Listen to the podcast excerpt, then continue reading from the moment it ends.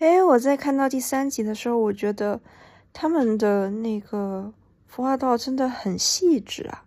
你看江小果他的那个租房，然后一看就是就是只看厨房那种门框就知道是老旧小那种很老的小区，然后里面可能被房东装修了一下，然后租出去的。然后所以一般都是什么三室啊、四室一厅啊这种的，老老的。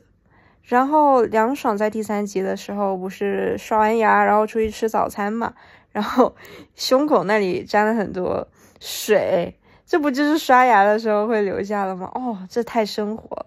然后虽然他家也是装饰的跟很多都市剧一样，然后有点不接地气，但是很符合他的身份啊，他就是个主播嘛，然后喜欢的也是这种类型嘛，所以装成这个样子，而且他也经常很晚回家。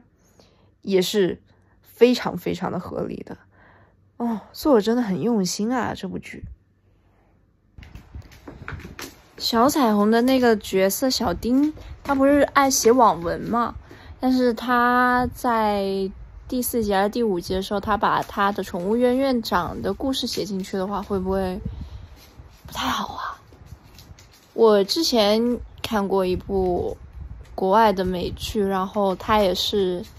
喜欢把自己身边的人，然后的故事写到自己的小说里面，然后小说一出版，大家都知道说他是他自己，然后就其实大家挺不待见他的这样的感觉。就你跟我聊天，然后只是为了知道我的故事，只是为了你的只是你的素材，而且我的隐私会暴露，就好像不太好吧？好像是得跟别人说一声吧。